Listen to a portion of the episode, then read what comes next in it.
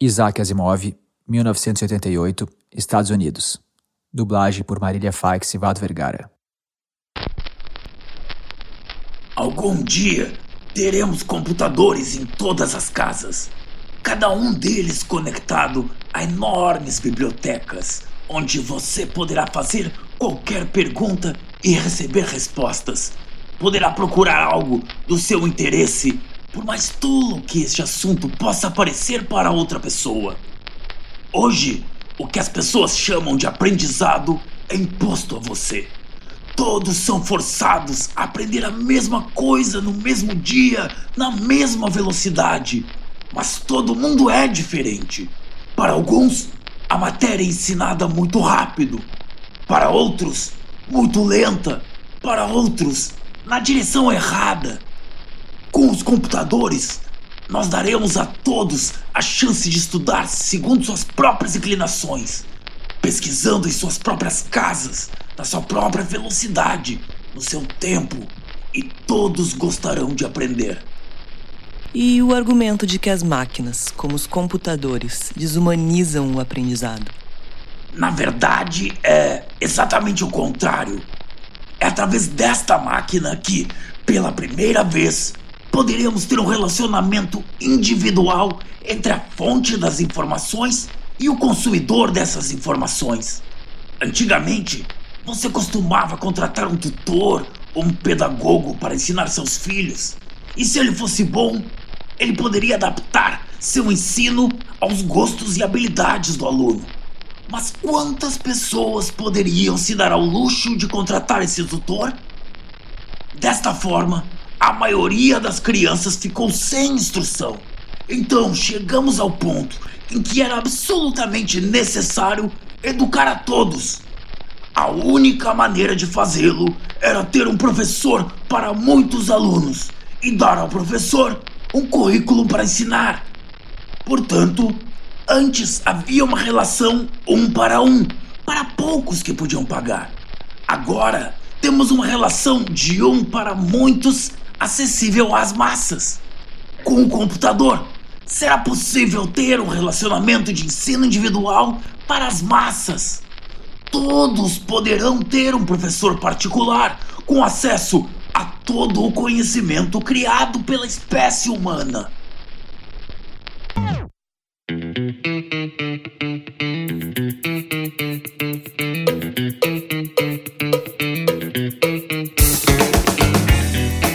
Olá, eu sou o Gustavo Goldschmidt, está começando mais um A Virada. E hoje eu tô aqui, é claro, com o Bruno Peroni. Tudo bem, pessoal? E hoje nós temos um convidado super especial, Gustavo Reis, o famoso Gustavinho para os mais íntimos, foi professor do Bruno e foi meu professor também na época ainda de cursinho, na época do colégio, né, Gustavinho? Eu quero deixar bem claro que vocês só estão autorizados a me chamar de Gustavinho justamente por causa desse histórico, tá? Porque vocês foram meus alunos no tempo em que eu ainda não era Gustavo Reis, mas sim Gustavinho. Legal. E o Gustavinho tá aqui por alguns motivos, né? Primeiro porque foi um professor que nos inspirou muito, é um dos bons professores aí que, que mudam a nossa trajetória. E também por ser uma pessoa que está muito ligado na inovação. Na verdade, começou até a carreira, acho que pode até falar um pouco disso, né? Como na parte da computação, no Vale do Silício. E essa questão de essa intimidade com tecnologia sempre teve muito presente. Eu lembro até que nas aulas de cursinho, ele tinha um quadro mágico lá que ele escrevia as coisas e mandava imprimir e saía tudo impresso, isso em 2003, 2002. Exato, é, foi, isso denota um pouco a nossa idade, né, Gustavo? e nos últimos anos, aí o Gustavinho foi um dos precursores das lives, né, das aulas online, que hoje estão em abundância por aí, é o que não falta nesse momento de Covid, são lives, mas o Gustavo começou fazendo isso quando ninguém ainda fazia, né? Se puder falar um pouco dessa tua trajetória e dessa tua experiência com tecnologia e com live streaming, seria muito bacana. Bom, então vamos lá. Em primeiro lugar, Gustavo, Bruno, muito obrigado por me convidarem para participar desse episódio do podcast que vocês já vêm produzindo aí com todo sucesso. E falando um pouco mais aprofundadamente, talvez, dessa breve história aí que o Gustavo fez questão de trazer, eu comecei a dar aula lá em 1991, quando eu tinha 16 anos, recém-aprovado no curso de Ciência da Computação da Universidade Federal do Rio Grande do Sul, a nossa URGS, e continuei dando aulas em paralelo às aulas que eu assistia na faculdade, no início da década de 90. Me formei dois anos depois, acabei encontrando uma oportunidade de ir para os Estados Unidos, onde eu permaneci por cinco anos, trabalhando primeiro em uma empresa de pesquisa de mercado e depois em uma empresa de tecnologia, em uma empresa de software. E em 2001 para 2002 eu decidi que era hora de voltar e de seguir o que eu realmente sentia enorme satisfação em fazer, que era ser professor. De lá para cá, 2002, 2003, quando eu tive aí o privilégio e a oportunidade de ser professor desses rapazes, eu acabei então tendo duas escolas em pequena escala, trabalhando com turmas pequenas, em que eu sempre fiz questão de privilegiar é, essas questões mais relacionadas à vanguarda da tecnologia. Assim como Gustavo fez referência à captura digital do quadro branco que nós usávamos lá em 2002 eu também comecei um pouco antes desse fenômeno que hoje representam as lives. Eu comecei a investir nisso um pouco antes de todo mundo, em 2010, 2011 quando eu pagava para poder fazer lives, essencialmente. Eu usava serviços pagos porque as lives não eram funcionalidades gratuitas dos aplicativos de rede social como nós temos hoje em dia. E isso, claro, me ofereceu aí a oportunidade de acumular uma boa experiência e de tentar trazer hoje, de maneira até profética, de certa forma, essa experiência para o que nós estamos vivendo no início de 2020, em tempos de pandemia de Covid-21. Né? Felizmente, por um lado, é, infelizmente por vários outros, é claro, mas Felizmente, por esse lado especificamente de eu me sentir preparado para poder produzir conteúdo digital rapidamente e com qualidade, isso é algo que, enfim, eu já me sentia preparado para fazer e agora, mais do que nunca, estou tendo a oportunidade de colocar em prática. Né? E também, é claro, de trazer um pouco dessa experiência para contribuir com essa nossa conversa. Legal. Até para quem quer saber um pouco mais dessa história que o Gustavinho acabou de contar, ele tem uma TED no YouTube que é super famosa e que ele conta um pouco dessa mudança de carreira e o que, que levou ele a tomar essa decisão que vale a pena assistir. Indico para todo mundo que estiver ouvindo aí. É, e o Gustavinho também tem muita experiência com lives mesmo, assim, eu lembro de várias vezes estar no LinkedIn ali final do dia e ver a notificação, é, live, começou a live aqui do Gustavo Reis e tal, eu pensei, nossa, esse cara aí tá se puxando na, no conteúdo online digital. Uh, Esparta. É, várias vezes eu, exatamente. É. Várias vezes eu assisti um pedacinho ali para ver o que estava rolando e é, sempre são muito legais.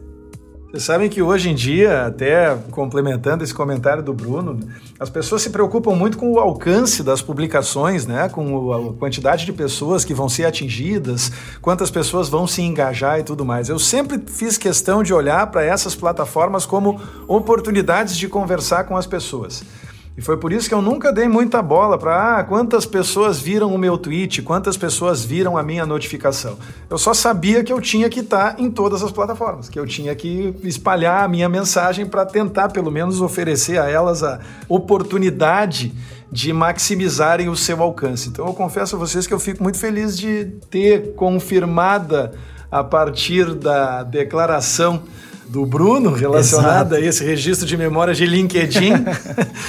que né, essa decisão aí parece ter sido acertada em alguns aspectos. E um comentário que eu quero fazer complementar a, em relação ao TED, aliás, muito obrigado pelo registro, é um momento que eu realmente guardo na lembrança com muito carinho. Gustavo, Bruno, mas eu faço questão de frisar que o título é, na verdade, uma espécie de analogia, não chega a ser irônica, mas talvez até um pouco sarcástica em relação a como as pessoas costumam perceber professores, professores vocacionados, dedicados ao seu ofício e engajados com o que fazem. Eu optei por chamar a palestra de Seja um Fracassado, porque é justamente assim que muitas vezes as pessoas percebem quem escolhe ser professor, em função da remuneração, em função da autoestima, em função de como, de certa forma, a sociedade, infelizmente, no Brasil, se acostumou a tratar professores ou a preconceber professores. Tá? E eu estou falando isso só porque vira e mexe aparece um ou outro comentário de alguém dizendo: Ah, gostei muito da palestra, mas o título não tem nada a ver com o que ele diz. eu digo, pô, me dê uma chance de ser um pouco sarcástico, né? Pelo menos no título da palestra. Mas enfim, se vocês que são ouvintes do podcast me derem esse privilégio, vai ser um prazer.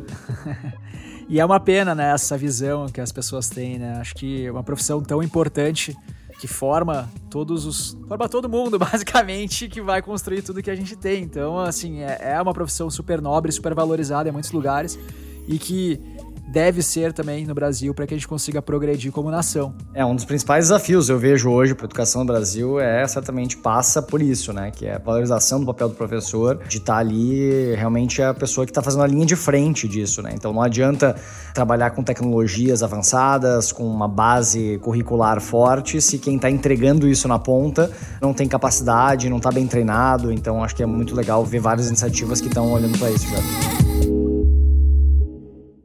E eu queria até falando um pouco de fracasso e sucesso, né? Começar esse podcast falando sobre isso, porque se pergunta o que seria sucesso em termos uh, pessoais, assim. A gente acha que sucesso é uma coisa que é bastante individual. Então, para mim, sucesso pode ser ter muito dinheiro, para outra pessoa, sucesso pode ser ter uma família super bem estruturada e ter tempo para ficar com filho. Para outro, sucesso é ter uma realização grande naquilo que faz. Mas tem uma definição que eu gosto muito, que é sucesso é o quanto você conseguiu atingir o potencial que você imaginava que você tinha. Então, quanto você conseguiu concretizar aquele potencial. Se você conseguiu concretizar aquele potencial, você se acha uma pessoa de sucesso. E se você não conseguiu, você se acha uma pessoa que fracassou e fica frustrado com isso. E aí eu acho que entra o ponto da educação, né? Eu acho que a educação, acho que a, o grande desafio é conseguir fazerem as pessoas chegarem ao máximo do seu potencial como indivíduo.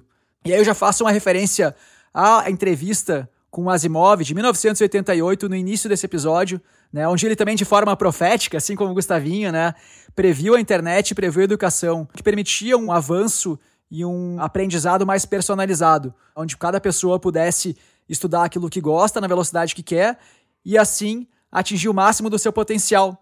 Porque à medida que a gente faz uma coisa mais padronizada e massificada, a gente nivela, de certa forma, por baixo, e aquelas pessoas que tinham potencial de além não conseguem atingir o máximo do seu potencial e ficam frustrados com a educação. E esse é o primeiro problema que eu trago. Então, eu anotei dois pontos que eu acho que são fundamentais para que a gente consiga, de fato, estimular o máximo do potencial desses alunos. O primeiro ponto é um ponto que até o Thiago Matos fala bastante, que ele fala que ele só acredita em educação com emoção. Ele só acredita em educação quando existe um envolvimento, um engajamento do aluno, onde ele não está obrigado a cumprir aquele currículo, a assistir aquela aula. E o segundo ponto é justamente o que o Asimov fala, que é a educação não de um para N, mas uma educação personalizada, onde cada pessoa consiga progredir da forma que faz mais sentido e consiga estudar daquela maneira que ela assimila aquele assunto melhor.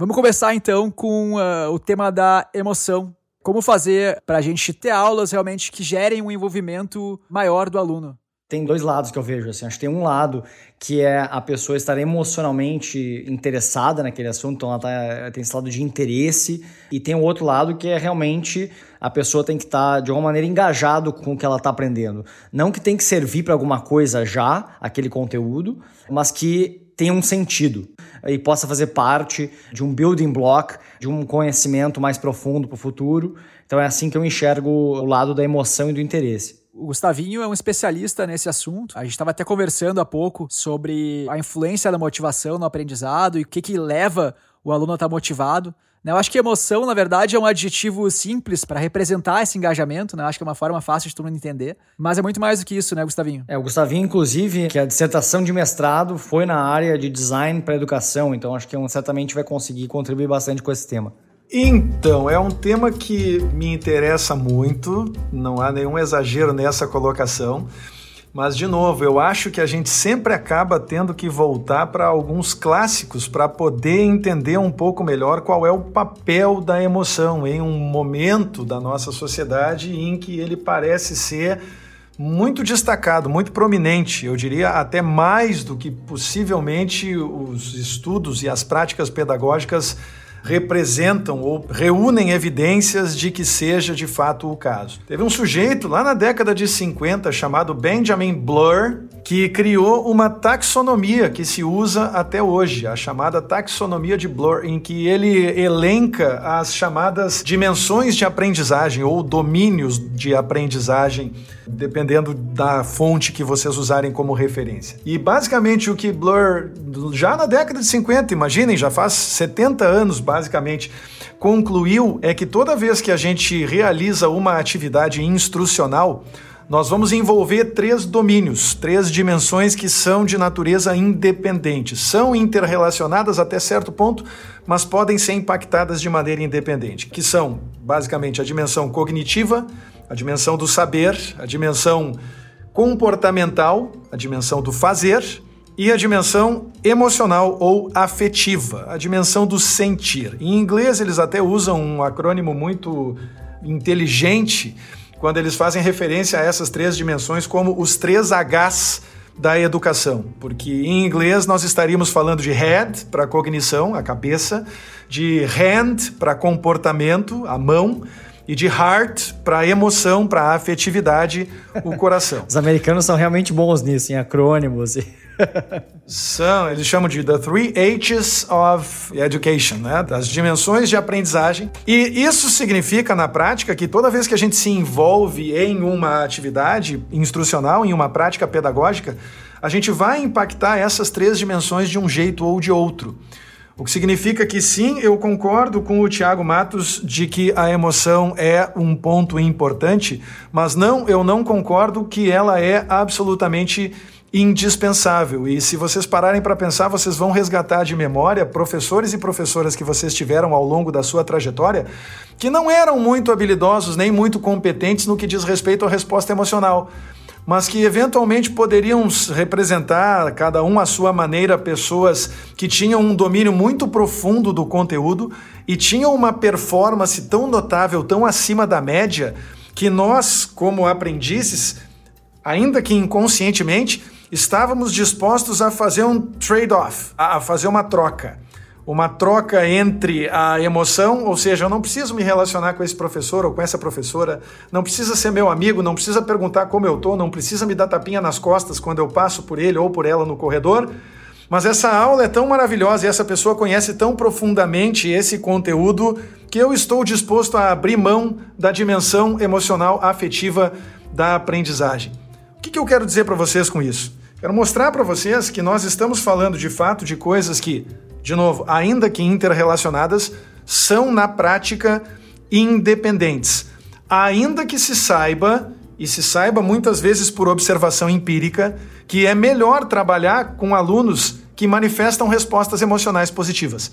Em outras palavras, com alunos que manifestam determinação, interesse, foco, eh, motivação, entusiasmo e a palavra mágica do nosso tempo, atenção, que prestam atenção naquilo que nós estamos dizendo.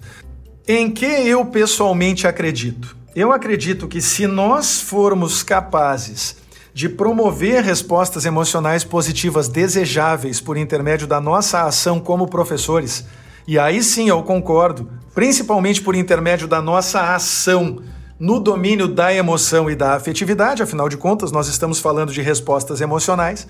Se nós conseguirmos fazer com que as pessoas manifestem essas respostas, o entusiasmo, a determinação, o foco, elas vão se comportar melhor.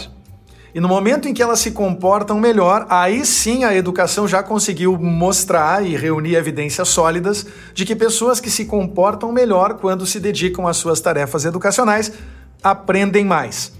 Então vocês observem a linha que eu escolhi aceitar como a linha em que eu acredito, antes mesmo de me debruçar e de sujar as mãos com a pesquisa propriamente dita. Normalmente o que acontece nos contextos educacionais tradicionais, porém, é o contrário disso. As pessoas elas acenam com a cognição, tentam condicionar o nosso comportamento e oferecem a resposta emocional como recompensa. Eu vou dar um exemplo para vocês entenderem exatamente onde eu quero chegar. O professor anuncia no início da aula: hoje a aula vai ser de definição de logaritmos. Bom, estamos falando do aspecto cognitivo. O que vamos aprender? Se vocês se comportarem bem, Observa, o se condicionando o comportamento. Vocês vão amar o que eu tenho para dizer. Ou seja, oferecendo a resposta emocional como recompensa pelo bom comportamento que a gente tenta estimular normalmente em vão com a mensagem puramente cognitiva. O que eu tento propor é uma inversão nisso. É uma pedagogia em que a gente comece trabalhando emoção e afetividade e aí não precisa estar necessariamente relacionado ao conteúdo propriamente dito. A gente pode trabalhar a emoção e a afetividade simplesmente a partir do fortalecimento dos nossos vínculos com os nossos alunos, do incentivo à sua aproximação e do desencadeamento dessas respostas emocionais positivas a que eu me referi e que são tidas como desejáveis no processo pedagógico. Porque eu parto do princípio de que quando a gente trabalha na relação, quando a gente fortalece o vínculo entre professores e alunos e esse vínculo ele é sempre bilateral, em outras palavras, quando a gente faz professores gostarem dos seus alunos e quando a gente trabalha para que os alunos gostem dos seus professores, os alunos vão se comportar melhor, os professores vão se dedicar mais e no final das contas, não só a atividade vai ser mais prazerosa para o professor, mas também e principalmente nós vamos chegar à conclusão de que os alunos, ao final desse processo, aprenderam mais. É, faz muito sentido. Aquela referência que você fez, Gustavinho, sobre a questão de que às vezes, mesmo sem a emoção, a gente aprende. Eu até lembro um professor meu da faculdade que foi uma experiência duríssima, uma disciplina que foi, na verdade, muito sofrimento, mas que, na verdade, depois e até hoje, eu tenho certeza que foi uma das disciplinas que eu mais aprendi durante a faculdade. Não foi por causa da emoção, a professora era muito frio, muito distante, quase militar em termos de disciplina, mas o jeito que era ensinado, a profundidade era realmente muito fora da curva. E faz muito sentido essa ideia de partir do vínculo entre professor e aluno, e isso até remonta, inclusive, à origem da educação, né? Que era uma educação muito um para um, que o Gustavo uh, comentou no início do episódio, na figura dos tutores. Então, acho que é interessante ver como isso também faz algum sentido, né? Essa conexão de forma mais genuína entre professor e aluno, e, e não apenas um aspecto funcional de ensino e aprendizagem, né? De passar conteúdo, mas sim essa conexão mais profunda que vai claro, gerar um vínculo e aí entra num ciclo virtuoso de aprendizado. Para mim, a definição de emoção é uma coisa um pouco mais ampla, talvez, e a gente esteja falando coisas semelhantes, mas com usando palavras distintas. Para mim, emoção não se trata só do relacionamento entre o aluno e o professor, né, o quão próximo ele é, mas eu consigo me motivar com o quanto aquele professor, por exemplo, algum professor que não é tão bom em relacionamento, mas é apaixonado pelaquela matéria, isso me gera emoção. Eu vejo o quanto ele gosta daquele assunto que ele está falando. Ou até mesmo esse professor, que talvez fosse mais duro, mas ele estivesse muito comprometido em criar, em desenvolver bons profissionais para o futuro. E essa obsessão dele por conseguir realmente te ensinar e gerar bons profissionais pode ser uma coisa que para mim me emociona. Assim, eu tinha treinadores, eu já nadei como competição e tal, e eu tinha treinadores muito duros, mas eu sabia que aquela dureza dele, na verdade, era a forma como ele via que eu ia me desenvolver melhor, ia performar melhor, e a paixão dele era pelo resultado, realmente, é pelo potencial. É, nesse caso. Ele, exatamente. Então isso para mim também é emoção, de certa forma. Isso me, me dá um arrepio no braço também, entendeu? Ficou claro pelas conversas que eu tive aprofundadamente com vários alunos e ex-alunos em grupos focais que eu organizei justamente para debater esse tema de quais são as características de um bom professor, de uma boa professora. Ficou claro, em primeiro lugar, que as pessoas valorizam mais o comportamento do que a cognição. Em outras palavras, se um professor sabe tudo, mas tem uma performance muito fraca ou uma performance muito carente em termos de competências necessárias para compartilhar aquele conteúdo, o nível de tolerância das pessoas costuma ser menor do que quando acontece o contrário, quando elas percebem que o professor ou a professora tem lacunas de conteúdo, mas se esforça muito para compartilhar aquilo que sabe. E um segundo elemento interessante, e até esse relato do Bruno, ele endossa completamente essa visão, é, é o de que quando a gente soma a capacidade cognitiva com a performance comportamental, ou seja, o quanto o professor sabe, mais o quanto o professor tem competência para compartilhar o que sabe. As pessoas estão dispostas a abrir mão de uma conexão emocional mais intensa com esse mesmo professor, com essa mesma professora. Só que aí mais tarde, no grupo focal, eu abri os dois grupos focais que eu realizei com a mesma pergunta. Falem-me mais sobre os seus grandes professores. E aí eu pude ver na expressão facial, no rosto das pessoas que estavam participando, uma luz. Os rostos se iluminavam quando as pessoas lembravam das suas grandes professoras e dos seus grandes professores. E aí eu prosseguia perguntando: ah, agora que eu falei bom professor, boa professora, vocês lembraram de alguém? E as pessoas, sim, lembramos de alguém. Tá, vocês lembraram dessa pessoa porque sabia toda a matéria? As pessoas, não, não foi por isso. Então vocês lembravam dessas pessoas, ou lembraram agora dessas pessoas, porque elas tinham uma performance muito destacada, porque era um showman ou uma showwoman em cima do estrado dando aula para vocês. Alguns balançavam a cabeça e diziam: É, mas não é bem por aí.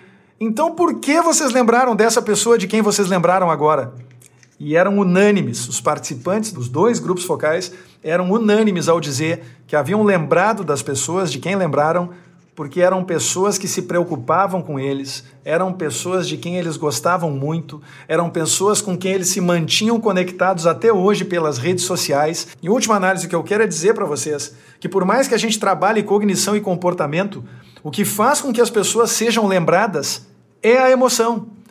É por isso que eu verdadeiramente acredito que a emoção acabou ocupando esse espaço de protagonismo que eu considero um tanto desproporcional. As pessoas tendem a valorizar a emoção porque é justamente a emoção que faz com que elas lembrem dos professores e das professoras que acabaram tendo permanência na sua memória. Mas isso não significa necessariamente que a emoção seja tão mais importante assim do que os elementos de cognição e os elementos de comportamento, que eu acredito pessoalmente que mereceriam de maneira imediata e muito contundente uma atenção maior por parte de todos os programas de formação docente que existem no Brasil hoje. O grande nó da educação brasileira, eu garanto a vocês, está na formação do professor. E essa formação não pode priorizar a emoção. Essa formação tem que ser multifacetada. Ela tem que ser uma formação para respostas emocionais, para emoção e para afetividade, mas ela também tem que ser uma formação muito forte, muito densa em tudo que diz respeito à cognição e também ao comportamento.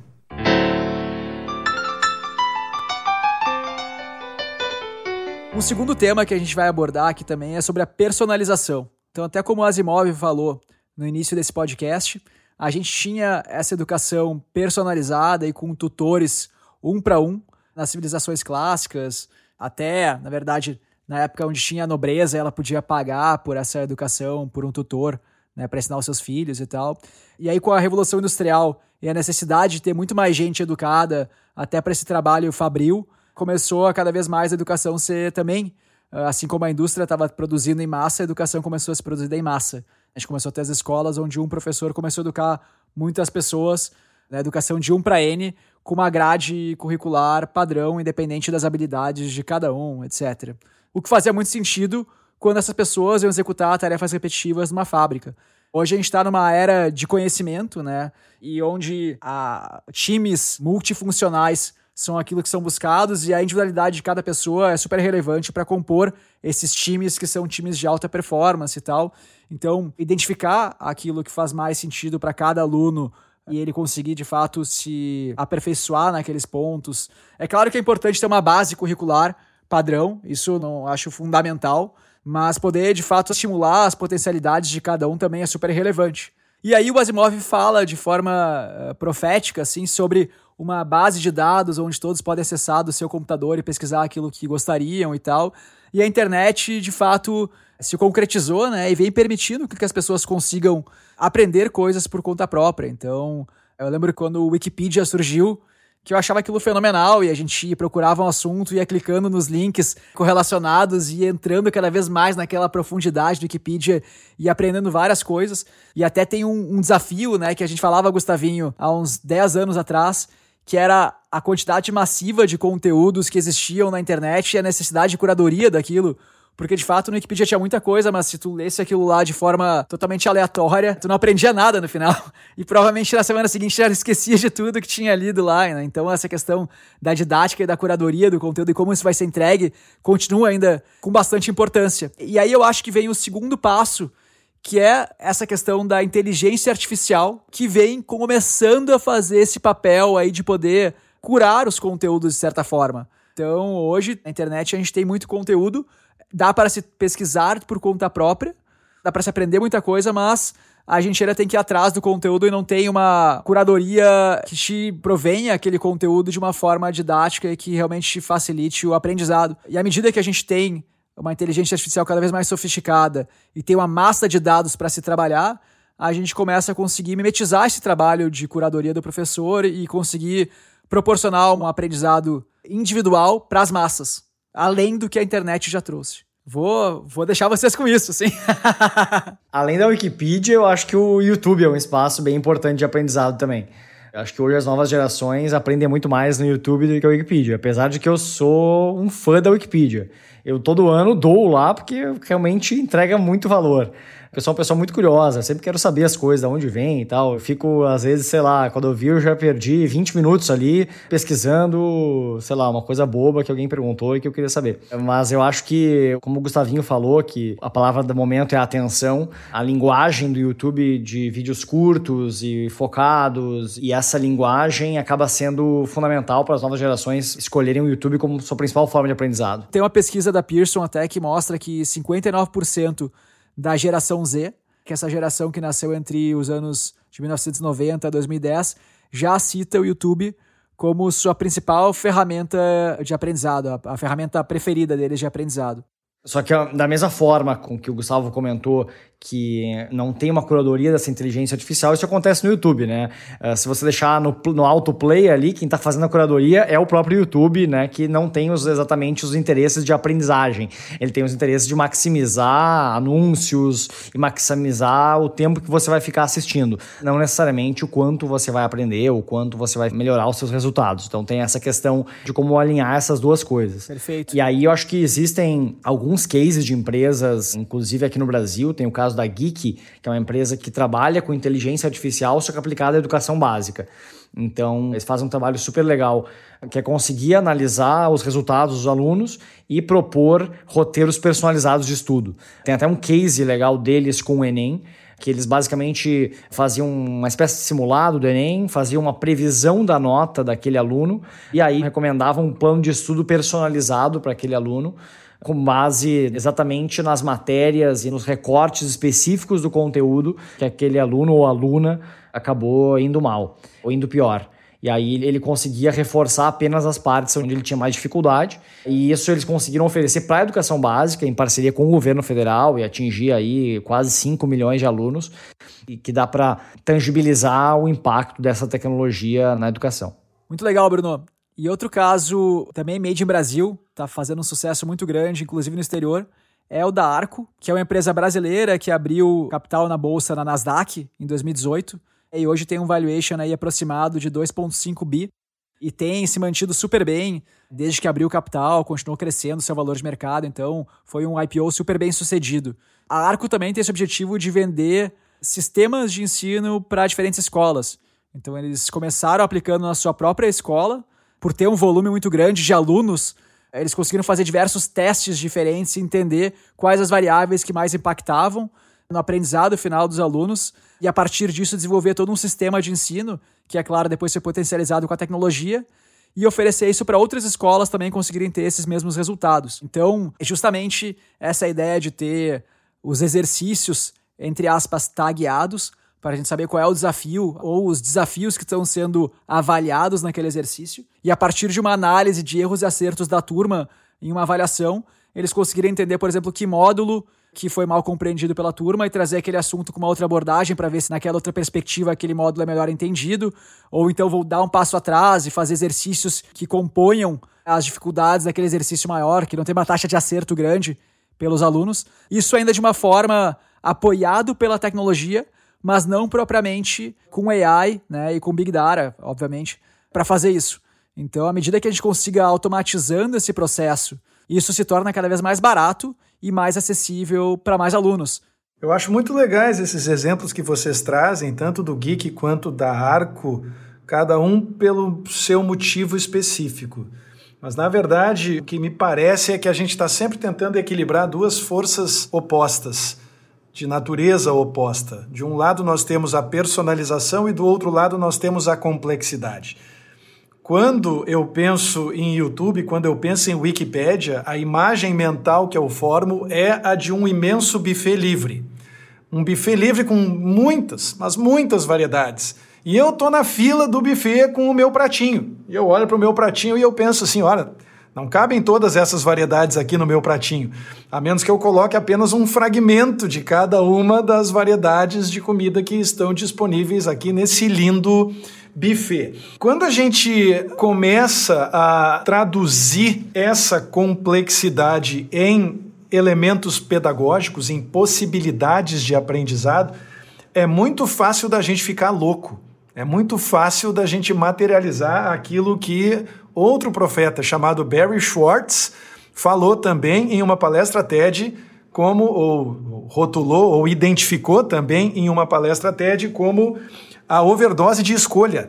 A gente tem tantas possibilidades distintas de coisas para estudar que a gente acaba travando e não conseguindo estudar absolutamente nada. Eu também chamo isso de síndrome de Netflix. Aqueles de vocês que são assinantes de Netflix seguramente já passaram por isso investiram tanto tempo tentando escolher um filme para assistir que em um determinado momento desistiram e sintonizaram um canal de TV aberta. E toda vez que a gente agrega complexidade a processos pedagógicos, a gente tem que levar em consideração que muitas vezes as pessoas que são atores participantes e ativos desses contextos não tiveram formação adequada para isso. Um exemplo clássico, faz 10 anos, foi quando o Enem propôs a reunião das disciplinas tradicionais do ensino médio em clusters, né, em áreas do conhecimento. Então você continua tendo matemática separada das outras, mas a partir de agora você não tem mais física, química e biologia, você tem ciências da natureza. É claro que isso despertou uma reação eh, visceral de professores de física, de química e de biologia que se sentiam credenciados a ensinar cada uma dessas três matérias, mas não necessariamente a ensinar as três ao mesmo tempo. Então, em que eu pessoalmente aposto? Eu aposto que a inteligência artificial vai ter um papel definitivo, preponderante, na materialização da personalização a partir de algoritmos que sejam realmente eficientes mas eu continuo apostando na presença do professor, continuo apostando nas respostas emocionais, continuo apostando no estabelecimento de vínculos de proximidade e na intensificação dos laços afetivos como caminho para que a gente possa estabelecer ou para que a gente possa materializar essa curadoria a partir de laços de confiança. Muitas vezes é melhor a gente consultar pessoas que nos digam o que estudar do que a gente confiar cegamente em um algoritmo que, como o Bruno colocou muito apropriadamente, pode ter uma preocupação menos nobre, a preocupação de maximizar os ganhos, as receitas publicitárias ou qualquer coisa do gênero, por mais que a natureza do vídeo que nós estejamos assistindo continue a ser uma natureza pedagógica, uma natureza educacional. E aí tem um outro ponto, né? Eu acho que levando isso até a educação executiva, a gente vê, por exemplo, os MBAs nas grandes universidades americanas perdendo alunos a cada ano. Então, no último ano, a taxa de inscrição em Harvard diminuiu 7%, em Stanford diminuiu 6%, no MIT diminuiu 6,5%, por aí segue. E o que a gente vê conversando com esses alunos, eles entendem, claro, o MBA nos Estados Unidos é muito caro, então eles falam, pô, vou estudar aqui, vou sair com uma dívida de 200 mil dólares e vou estar, talvez, estudando algum assunto que não seja relacionado ao que eu preciso aplicar, ao conhecimento que eu preciso na fase de carreira que eu estou agora, etc. Mas o grande motivo pelo qual muita gente ainda faz o MBA é justamente pela chancela. Então, uma grande universidade dessas, que a gente sabe que tem um processo super duro de seleção e, e sabe que não é fácil conseguir passar por elas e tal, é, é, um certificado de que aquela pessoa é minimamente competente, inteligente ou esforçada para estar tá lá. E isso facilita aí o trabalho de um recrutador depois de uma empresa. A pessoa que chega com um certificado lá, um MBA de Harvard, um MBA de Stanford, a gente já pode presumir que ela é minimamente competente. Exato, e tem a ver também com a questão da separação dos papéis de ensino-aprendizagem do papel de certificação. Né? Então, não necessariamente A pessoa tem que aprender no mesmo lugar que vai certificar de que ela sabe, né? Então acho que uh, tem muito a ver com isso, né? Que se eu pudesse, por exemplo, fazer um teste uh, em Harvard uh, ou um teste em Stanford que pudesse atestar que eu realmente sou uma pessoa que sei bastante sobre o assunto e mesmo que tenham testes presenciais, testes de vários níveis e habilidades, e se a gente conseguisse separar isso, as pessoas poderiam trilhar o seu próprio caminho, né? Acho que a, a tendência natural, eu vejo, é a separação dessas duas coisas. Muito interessante. O, o processo de aprendizagem com a própria questão da certificação. Eu acho que um componente importante que também tem que ser levado em conta nessa equação, o professor de matemática se manifestando aqui, não podia faltar a referência a uma equação com muitas variáveis, como é essa da certificação do que tem valor, do que tem peso, da chancela a que o Gustavo se refere com muita propriedade, porque afinal de contas é como funcionou ao longo dos últimos 150 anos, talvez até um pouco mais do que isso, em termos de diplomas, de certificados com origem em universidades instituições prestigiadas. Mas tem alguns movimentos que já estão acontecendo que parecem começar a colocar em xeque alguns desses conceitos, como, por exemplo, uma pesquisa que foi publicada recentemente mostrando que nos Estados Unidos mais de 50% dos pais de adolescentes prefeririam que os seus filhos fossem contratados para um grande estágio ao invés de conquistar um grande diploma. Quando eu falo um grande estágio, é um estágio em uma empresa forte, renomada da área de tecnologia. Em outras palavras, se o meu filho estagiar no Google, se a minha filha estagiar no Facebook, ou na Amazon, talvez isso possa ser mais importante para a continuidade da sua carreira do que conquistar um diploma em uma universidade tradicional. Prestigiada. É uma outra chancela, né? Não quer dizer que ele aprendeu também. Sim. é, é verdade. E é interessante observar como, enfim, isso não anula, é claro, a chancela que continua sendo representada por uma graduação em Yale ou por uma pós-graduação em Harvard mas é interessante de observar como os movimentos da educação parecem estar começando a levar em consideração elementos que até bem pouco tempo atrás não tinham praticamente nenhuma relevância, especialmente porque o conceito de trajetória bem-sucedida mudou muito também ao longo dos anos, né? As pessoas antigamente permaneciam 30, 35, 40 anos na mesma empresa. E hoje em dia a gente sabe que existe uma fluidez muito maior, que o mercado e as trajetórias profissionais são muito mais movediços do que era verdade há relativamente pouco tempo atrás. É, existe uma tendência de diversas empresas em tecnologia nos Estados Unidos, e inclusive já no Brasil, diversas aderiram, de realmente não exigir nem diploma de graduação para os seus uh, processos seletivos em mais diversas áreas. Né? Isso começou nas áreas de tecnologia, que muitas vezes né, as pessoas começaram a encontrar programadores, desenvolvedores de software ou desenvolvedoras de software excelentes que uh, aprenderam por si próprio, né? Que foram autodidatas, não passaram por nenhuma educação formal no assunto e que estavam sendo negados e filtrados por esse processo que olhavam apenas para o diploma. Então acho que existe uma tendência realmente natural e que está sendo puxada por essas empresas de tecnologia que olham, né, para a economia do conhecimento, olham para questões um pouco mais uh, fáceis de aprender, talvez uh, de maneira autodidata. Perfeito. No meu caso, como empreendedor, é, eu olho muito mais, de fato, para as experiências e resultados que a pessoa teve ao longo dessas experiências do que pelo diploma. Né? No caso da Superplayer, a gente. Claro que é legal cara estudar e a gente incentiva que as pessoas é, busquem se aperfeiçoar, estarem constantemente estudando, mas uma experiência empreendedora, por exemplo, conta muito para a gente. Né? O Edgar Morin ficaria muito feliz, porque o que a gente percebe é a aceitação definitiva da complexidade como um componente fundamental também no RH. Isso. É justamente é essa personalização das trajetórias refletida nos currículos que torna a tarefa de seleção muito mais complexa do que já foi. Era muito mais fácil selecionar quando a gente simplesmente procurava saber quais dos nossos candidatos e das nossas candidatas tinham a chancela de um curso prestigiado. Perfeito. E hoje em dia a gente acaba levando muitas outras coisas em consideração na hora de calcular as médias ponderadas, inevitavelmente ponderadas, que acabam resultando no ingresso de mais um colaborador ou de mais uma colaboradora nas nossas empresas. Acho que a gente está nesses tempos de pandemia, isolamento social e quarentena, vendo o valor do aprendizado à distância, do ensino à distância. Né? Tá, todas as pessoas estão trabalhando à distância, estão participando de muitas vezes de lives, né, para aprender mais sobre diversos assuntos, se preparar melhor para para uma oportunidade profissional. Uh, e, na verdade, isso só mostra o papel importante da educação à distância no aprendizado.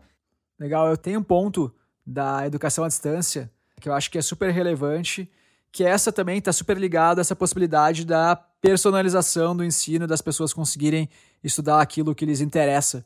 Tá? Então, até vou citar outros dois episódios que a gente já teve. A gente falou no episódio passado da distribuição dos médicos ao longo do Brasil, ao redor do Brasil. Né? A gente sabe que o mesmo ocorre com professores, principalmente com especializados em determinados assuntos. É. E aí eu cito de novo também o Anthony lá no episódio de mobilidade urbana, que ele fala dos ganhos de aglomeração. Então, obviamente, em grandes cidades, onde eu tenho um maior número de pessoas, eu consigo ter professores especializados, sei lá, em flauta transversa. E talvez no interior eu não vá ter um, uma cidade muito pequena, talvez não vá ter nenhum professor de flauta transversa porque não tem gente interessada naquele assunto suficiente para estudar aquilo. Né? E a educação à distância permite que eu tenha professores qualificados de bons cursos, independente do lugar, mesmo que não faça sentido financeiramente ter aquele professor presencialmente lá. Então eu acho que esse é um grande ganho. As lives, né, que o professor Gustavinho aqui é um especialista, são o que se chama de um método síncrono, onde todo mundo entra ao mesmo tempo para assistir uma aula, para assistir uma palestra, que também ah, hoje tem gente falando que é o presencial à distância. E também tem o método assíncrono, que é quando uh, cada aluno, cada pessoa que está participante, né, porque aluno é uma palavra complexa, né, eu sei que o Gustavinho já falou sobre isso, mas uh, aluno é uma pessoa sem iluminação, né, a pessoa que não está iluminada, sem luz, então é uma péssima palavra, mas uh, o aluno ele uh, pode entrar quando ele quiser para assistir os vídeos, para assistir as aulas e progredir no seu próprio ritmo. E que, e que na verdade surgiu uh, em, com o surgimento dos MOOCs, né, do Massive Online Courses que, que são cursos onde milhares de estudantes estão fazendo aquele curso de maneira assíncrona, ou seja, estão assistindo os vídeos cada um no seu ritmo. Às vezes existem checkpoints que tem que acontecer numa certa semana, mas cada um está estudando no seu ritmo, do seu jeito, assistindo os vídeos quando pode, mas que aí tem um desafio grande de engajamento, né? Então, boa parte, uh, tem, tem estudos que dizem que menos de 10% dos alunos que se inscrevem em MOOCs terminam. Eu sou um mesmo que já passei por vários cursos esses online, ofertados em plataformas como Coursera, uh, etc., que é muito difícil realmente de terminar e se manter engajado. É, o, uma das grandes vantagens aí do método assíncrono é justamente o que o Asimov fala de tu poder estudar na velocidade que te interessa, também nos horários que fazem sentido para ti. Então, a gente sabe aí que tem muita gente ao redor do Brasil que trabalha, tem filho e cada dia tem que estudar em horário diferente, tem que estudar quando tem um tempinho ali na agenda. Esse tipo de educação permite que a gente consiga que se encaixe na agenda dessas pessoas.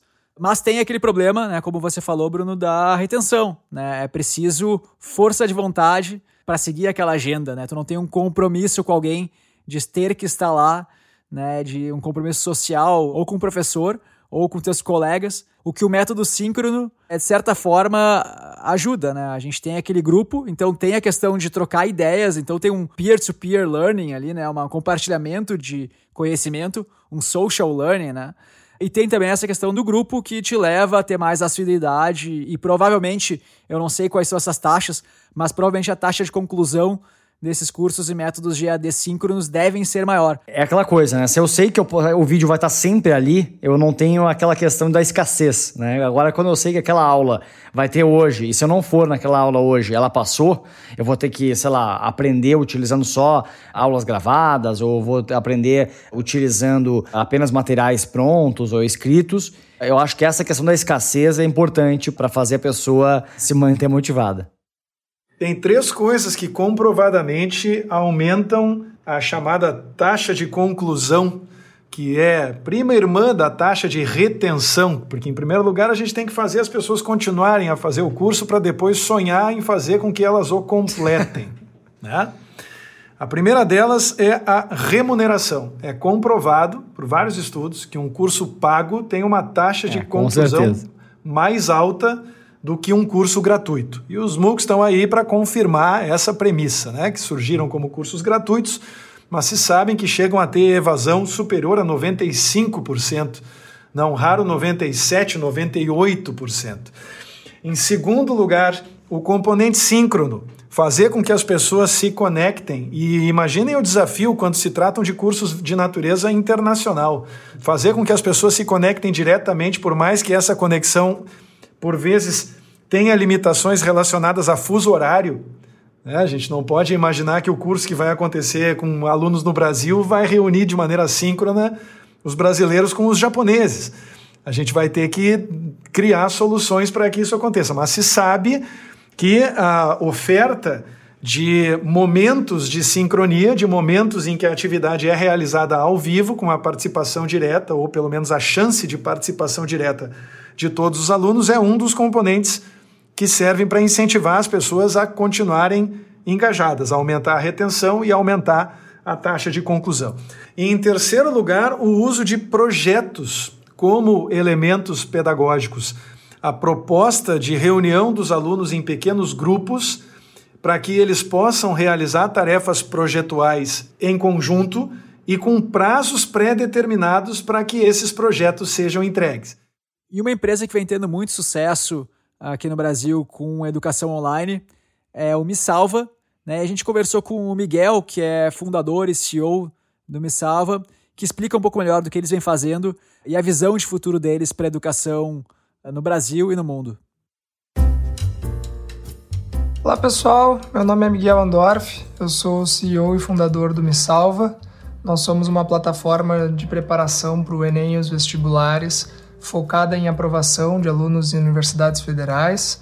Hoje nós somos o maior canal de aulas online do YouTube no Brasil, com mais de 300 milhões de aulas assistidas e 2 milhões de inscritos. Acho que existem três pontos aqui que eu gostaria de abordar. O primeiro que é aprender a aprender, o segundo que é o que aprender e o terceiro que é como aprender. Né? Sobre o primeiro ponto, aprender a aprender, uh, olhando para frente, quando a gente vê todos esses uh, essas projeções de futuro em que as profissões vão mudar, as vidas das pessoas vão mudar, a tecnologia vai fazer parte da nossa vida com muita frequência no que a gente come, no que a gente pensa, no que a gente escuta. E olhando para isso, uh, no cerne de qualquer sistema educacional, seja ele de ensino básico ou ensino superior ou super avançado, é, no fim do dia as pessoas vão ter que aprender a aprender cada vez mais sozinhas, cada vez mais independentes, cada vez mais rápido. Tá? Não vai caber no futuro, na minha visão, que a gente despenda tanto, tanto tempo para aprender uma profissão uh, como a gente faz hoje no, no ensino superior. O segundo ponto, que é o que aprender, eu divido em três grandes grupos um primeiro que seria de conhecimentos técnicos, um segundo de conhecimentos socioemocionais e um terceiro de conhecimentos gerais. Os conhecimentos gerais é o que hoje a gente aprende na escola, né? A gente aprende sobre o mundo, a gente aprende sobre a história, a gente aprende raciocínio lógico indiretamente com as ciências exatas e toda essa bagagem ela forma a nossa compreensão e a nossa capacidade de criticidade, né? Mas são conhecimentos gerais que, apesar de nunca ninguém parar no meio da rua e te perguntar sobre a fórmula de Bhaskara, é, tu exercitar um exercício de matemática te ajuda a ter um raciocínio lógico melhor. Tá? Então, os conhecimentos gerais que a gente aprende hoje, eles não têm um objetivo é, direto de aprendizado, mas sim formar né, a tua capacidade cognitiva. Os socioemocionais, cada vez mais se fala que caráter, que honestidade, que empatia são, enfim, sentimentos e ações que a gente pode ensinar e se a gente incentivar isso na escola, a sociedade pode ser melhor como um todo, né? E o último ponto que é os conhecimentos técnicos, esses que, enfim, não, não tem como eu consertar um rádio se alguém não me ensinar a abrir o rádio e ver as peças, etc. O rádio certamente não vai provavelmente não vai existir mais, mas um computador, um notebook ou mesmo um equipamento médico hospitalar, a gente tem conhecimentos técnicos que precisam ser passados e são super regrados. Isso eu duvido que venha acabar. E aí, sobre o terceiro ponto que eu comentei no começo, né, que é como aprender, acho que aqui não existe nenhuma dúvida de que o ensino caminha para ser cada vez mais autônomo. Uh, fica cada vez mais caro a gente ter pessoas, professores, tutores em todos os lugares com um número super reduzido de alunos. Então, assim como outras indústrias, eu acredito que a educação também vai caminhar para, de certa forma, uma certa automação através de plataformas digitais de aprendizado, vídeos educacionais, plataformas de ensino adaptativo, que vão cumprir uma boa parte da carga horária do aprendizado, seja no ensino básico, seja no ensino superior, e quando a gente precisar de mais assistência, a gente vai contar com um professor, um tutor, mas em um volume de horas um pouco menor do que a gente tem hoje.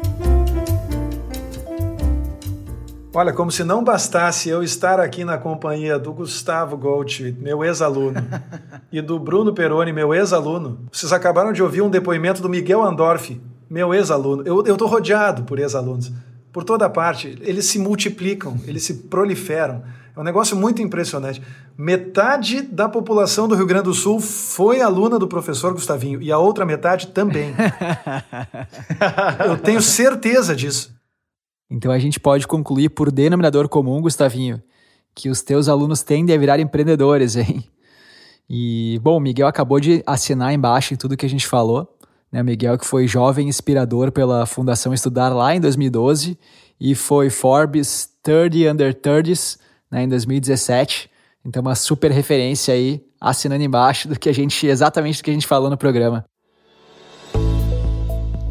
A educação é um assunto extremamente importante, mas quase do tamanho da sua importância é a complexidade de tratar dos temas que envolvem a educação.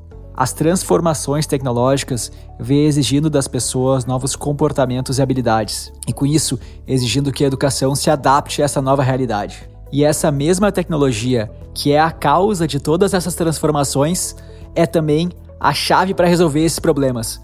Tecnologias como streaming, que possibilita a educação à distância, inteligência artificial, realidade virtual, realidade aumentada, são ferramentas que devem ser usadas pelos educadores nesse novo mundo, mas sem esquecer da importância do conhecimento técnico, do relacionamento com os alunos e da didática. Chegou no final de mais um episódio do A Virada e eu queria agradecer muito a presença do Gustavinho, nosso professor, e que deixou muito legal essa experiência de debater a três aqui a questão complexa da educação. Manda um recado pro pessoal aí, Gustavinho. Bruno, Gustavo, quem agradece sou eu. Não existe nada que deixe um professor mais feliz do que testemunhar na prática o sucesso dos seus alunos. A gente sabe que a gente contribui só com um tijolinho, uma coisinha de nada, mas dá um orgulho danado na gente. Que bom ver vocês brilhando. Obrigado. Legal, Gustavinho. Muito obrigado também pela participação e pelas aulas no passado aí, que contribuíram com certeza para nossa formação. E quem gostou do episódio de hoje e quer continuar acompanhando o A Virada, é só dar um assinar, subscribe ou seguir na sua plataforma de podcast favorita. E quem quiser saber um pouco mais sobre o assunto de educação, a gente vai colocar algumas referências no nosso LinkedIn e no nosso Instagram. Então é só acessar arroba a virada podcast que vai estar tá tudo lá. Muito obrigado, pessoal, e até a próxima quarta. Valeu! Tchau!